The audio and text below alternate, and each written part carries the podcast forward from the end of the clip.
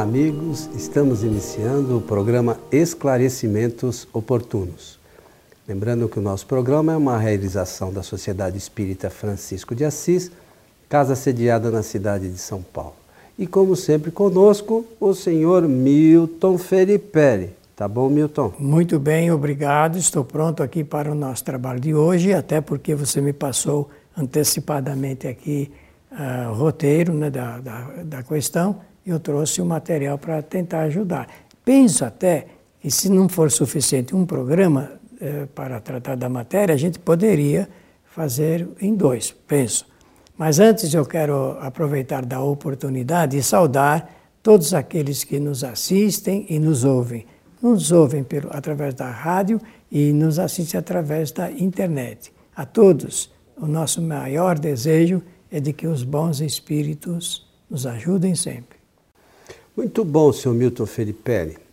É... Mais uma questão aqui que nos foi encaminhada e nós relacionamos aqui que penso eu, também essa nos chegou, se não me falha a memória, pelo Facebook. Então diz assim: o que é esoterismo? Porque vocês disseram em um programa que o espiritismo não é esotérico. Com X. Foi por isso que eu trouxe é, esse material para tentar é, ajudar, contribuir com um pouco mais de informação a quem está interessado. E o que é esse material? É de um curso que eu realizo e realizei bastante na década de 90, início da década de 2000, é, chamado Origem Histórica das Religiões. E eu aproveito para fazer um repertório, porque é trabalho de pesquisa, de 30 anos de pesquisa sobre eh, esses assuntos, para ajudar as pessoas a entenderem didaticamente. Ô Milton, mas você está falando aí, imagina, 2000, 30 anos de pesquisa, quase que não tinha nem nascido ainda, pô. Eu venho examinando isso já há muitos anos, como a vida, sobre o estudo a respeito de Jesus de Nazaré é, é, anterior ainda, tem 40 e poucos anos. Então, se a gente imaginar que isso aqui você fez em vai, ano 2000, nós estamos em 2018, você, há 30 anos atrás já faz 50 anos que você vem com esse estudo ah, para chegar a esse conteúdo. Isso mesmo, isso mesmo. Pra, porque as pessoas conhecendo esse material podem ter mais é, subsídios para estudarem as matérias que estudam. Eu acho isso importante, seja elas de que ramo forem, né?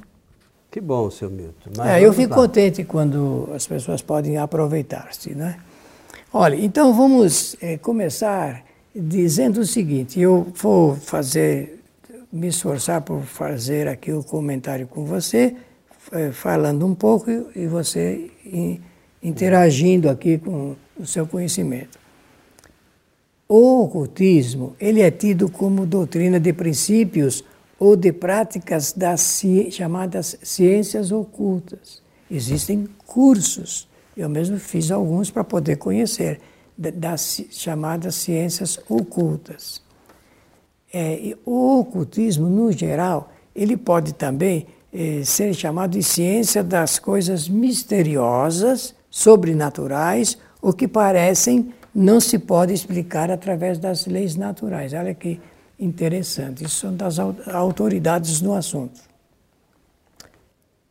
o ocultismo, ele provém da palavra oculto e se refere ao, ao que está subtraído às vistas das pessoas, encoberto, escondido, e se pode explicar é, é, escondido no desconhecido e misterioso. Isso é o significado do ocultismo. Porque a pessoa que fez a pergunta do esoterismo precisa saber que o esoterismo está dentro desse manancial.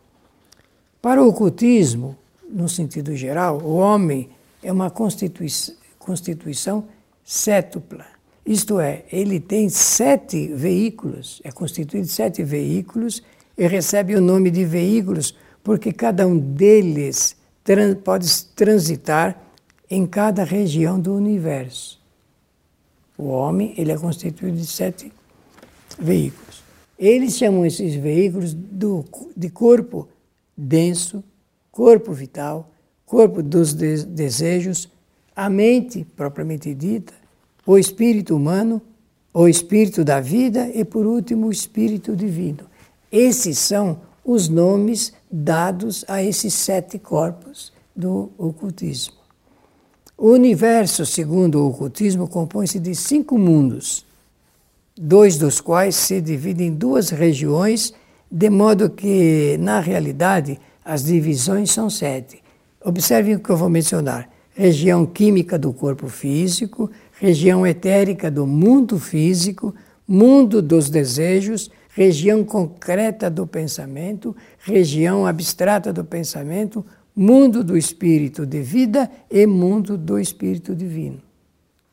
São denominações dos chamados sete corpos ou veículos do homem. O, o ocultismo se divide em três áreas, ele é subdividido, né? Na, uh, no ocultismo filosófico, o ocultismo prático e o ocultismo esotérico. Por isso que eu eh, falei do exotérico. Porque existe, você até fez uma brincadeira, falou, é, tem com X e tem com S. S. Né? O ocultismo filosófico compreende o estudo da moral, da metafísica e da teologia, isto é, estudo sobre Deus. O ocultismo prático compreende os seguintes estudos. Agora atenção, porque como a gente, o que eu vou mencionar é o que nós ouvimos constantemente. Por vezes a gente não sabe que essas denominações pertencem a um estudo chamado ocultismo. E até no Espiritismo, muita gente usa das coisas que eu vou citar aqui, misturando as estações, como se costuma falar é, na gíria popular. O magnetismo, o hipnotismo, a alquimia, a astrologia e a cart uh, cartomancia, quiromancia, fisionomia, grafologia, magias uh, todas, frenologia, bibliomancia, a hialoscopia e autoscopia. É, cada ciência que eu mencionei aqui é um ramo do ocultismo. Para ser um ocultista, precisa estudar, se aplicar, detidamente conhecer, no caso é, daqueles que são práticos, fazer experimentações dentro dessas áreas. Uh, eu vou, então, só citei uh, porque o, magnetismo ele é utilizado tanto para, pelas ciências ocultas, no caso esotéricas, né? porque nós, os espíritas, também estudamos o magnetismo porque Kardec fez um estudo alongado a respeito dos fluidos e sabe perfeitamente né, de onde parte esse estudo. Eu posso, agora vou pular uma parte e dizer assim, depois você, por favor, faça aí as suas ponderações. Algumas doutrinas esposam o esoterismo criando um sentido oculto aos seus ensinamentos. No caso do, hinduísmo e todas as religiões e seitas da Índia, do budismo, do taoísmo, do budismo, zen, do islamismo e do catolicismo, porque as religiões, na sua totalidade, são esotéricas, na sua totalidade. Dos templários, do Rosa Cruz, da maçonaria, da teosofia, da cabala hebraica e da eubiose todas são esotéricas. O que é ser esotérico? Eu vou eh, já chegar lá. vamos chegar lá. São esotéricos. Conforme eu disse lá atrás, é, é o que está, porque se o esoterismo ele é parte do ocultismo, e o ocultismo é do que está oculto, do que se esconde para depois ser revelado, o, o esoterismo, é claro, então é voltado, a, é estudado pelas ciências ocultas. E dentro desse estudo, então é que existe aquela parte ligada com a iniciação, é quando o indivíduo então ele começa a revelar parte daquilo que está oculto. É, a pergunta de quem fez é por que, que nós dissemos da razão do Espiritismo não ser esotérico. A razão do Espiritismo não ser esotérico, porque para o Espiritismo nada está oculto. Ao contrário, Allan Kardec surgiu para levantar o véu do misterioso do que estava oculto, para revelá-lo de tal forma que não se pode mais ter dúvida de que existe um outro lado da vida. Essa é a forma ah, didática que eu aproveito para falar, do outro lado da vida, o que estava oculto e que realmente não está oculto porque os espíritos, que é esse outro lado da vida, se mostram plenamente para nós. Então, dentro dessa é, interiorização do pensamento esotérico, é, ele conduz para a adoção de tradições, de símbolos, de ritos, é, de rituais, de ritmos, de gestos, grandes ou pequenos, porque tudo que precisa de uma simbologia, de uma manifestação rítmica, ela é ligada com aquilo que está oculto, portanto, ligada ao ocultismo. No Espiritismo não existe nem ritual, nem ritmo, nem magia, absolutamente nada nem disso. Nem ritmo, nem nada. Não, não, não tem, não tem. Não tem.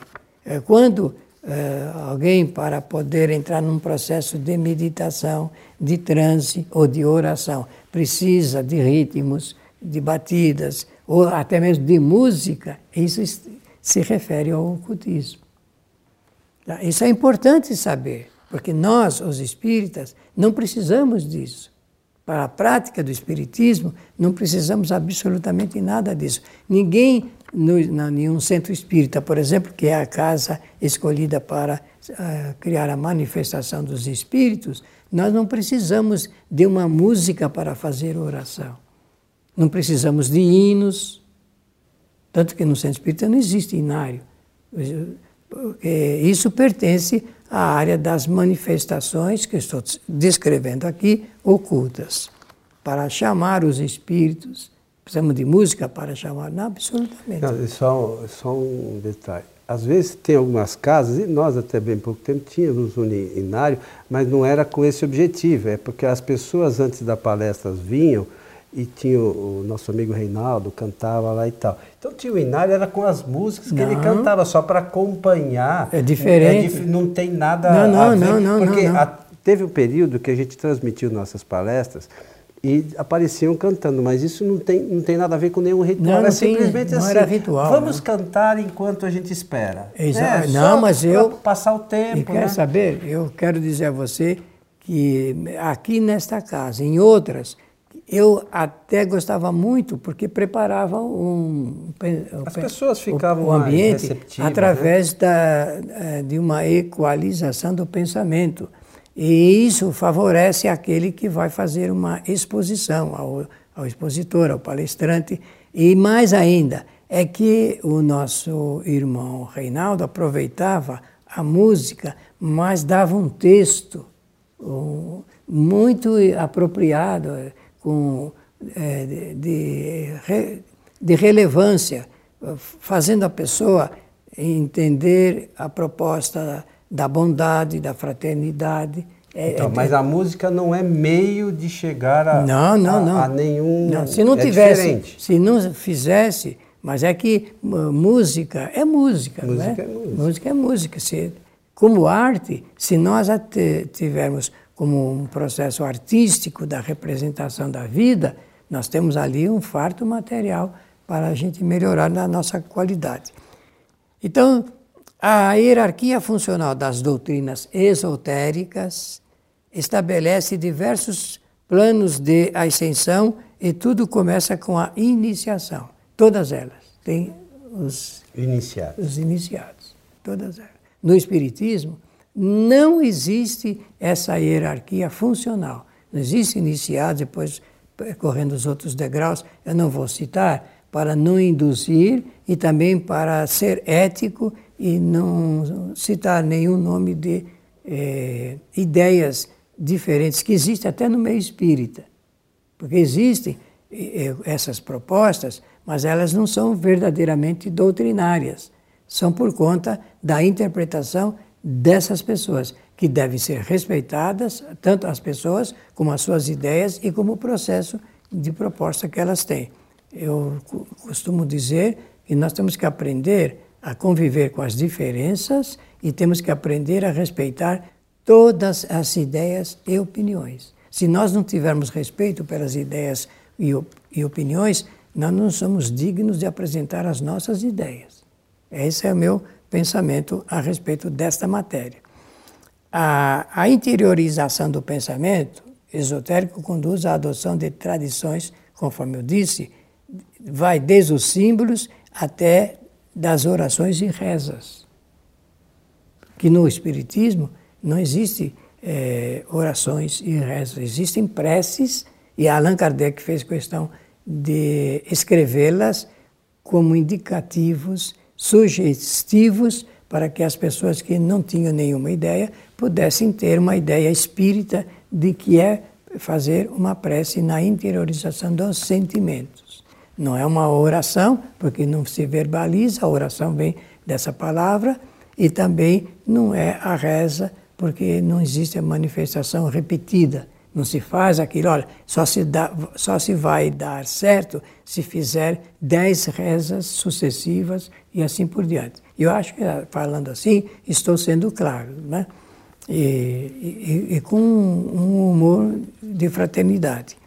E, também a hierarquia funcional das doutrinas esotéricas é, estabelece diversos planos de ascensão e tudo começa com a iniciação, conforme nós dissemos. Todas as religiões são, por natureza, esotéricas.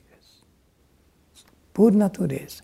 A teosofia hindu, por exemplo, fundamenta-se na existência de sete mundos: plano físico, astral, mental, búdico, plano espiritual, eh, monádico e também o chamado plano divino. Sempre que eu vejo a palavra divino, como eu sou espírita, e, e, por conhecer bem as obras espíritas, eu sei que quando aparece a palavra divina, palavra divino ou divina, significa que provém do Criador, das leis naturais. Eu sempre ligo eh, essa palavra às leis naturais. Porque como é que Deus fala conosco? Deus conversa com os, as criaturas através das suas leis naturais. Nós nos enquadramos nas leis naturais. Quando se diz assim, olha, por que você não pode conversar diretamente com Deus? Porque existe uma diferença hierárquica da criatura com o Criador. Por isso que se costuma dizer que o Criador é absoluto e a criatura é relativa. Como é que o relativo pode alcançar o absoluto? Através do cumprimento das leis que são naturais. Então criou-se dessa forma a ideia esotérica de órgãos astrais no corpo humano. Esses são os tonos, né? Eu disse que nós, se fosse necessário, precisaríamos de dois programas para poder atingir o que nós precisamos atingir. É, são os tonos ou chakras que significam rodas de forças ou vértices ou plexos. Essas são é, dentro da teoria hinduística que não tem nada a ver com o espiritismo. Nada. Absolutamente nada. Isso ah, eu já, nós já contamos aqui eh, dentro de um processo informativo de como isso entrou no espiritismo. Entrou porque eh, do sânscrito, que era a linguagem e a escrita eh, para os hindus, dele, desse manancial, se alguém traduziu para o inglês e do inglês, então, eh, chegou até uh, o Ocidente e criou-se até um, um eixo. Mas no Espiritismo não existe essa terminologia. Isso não é doutrinário. A palavra chakra, por exemplo, né? Até porque, se a gente, eh, a gente já comentou aqui, desculpe a, ah, a ótimo, ótimo que você fala. É, mas a gente já falou aqui, é, o, o, grande drama sobre isso é o desconhecimento do perispírito. Claro. Se a gente tivesse um real conhecimento do que é o Espiritismo, no primeiro momento que alguém falasse sobre isso, fala, nossa, isso não tem nada a ver com a doutrina é. espírita. Respeitamos quem pensa assim, como o Milton já falou aqui. Cada um tem o direito de pensar da forma que quiser. Essa é uma Mas, lei. Se nós somos espíritas, se eu entendo realmente a doutrina espírita e estudo o espiritismo, porque eu preciso estudar o espiritismo para dizer que sou, sou espírita, e eu entendo o que é o perispírito e como ele se constitui, eu vou saber que isso aqui não é admissível na doutrina espírita. Não, não tem relação. O detalhe é, é isso. Se alguém demonstrar que tem relação doutrinária, e para ter essa relação doutrinária é preciso li, eh, eh, entender uma linha é, kardeciana, a linha de Allan Kardec, então eu me curvo. E, e, tem uma outra questão que é sempre importante e a gente frisa aqui com, com frequência, é que estas informações, se tiver, fizessem parte da doutrina espírita, os espíritos superiores, que dúvida. são os espíritos né, responsáveis por pela, pela codificação espírita, pela doutrina espírita, teriam falado diretamente. Eles não falaram disso. Então, as curas, os tratamentos, quem quiser, a gente já fez um programa, ou mais de um programa sobre isso.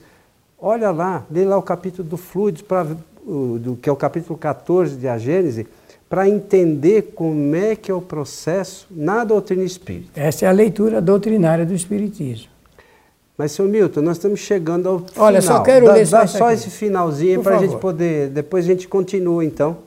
Olha, são os lotos, conforme eu disse aqui, os chakras, que significam rodas de forças, as vértices e plexos. Isso na linguagem hinduística.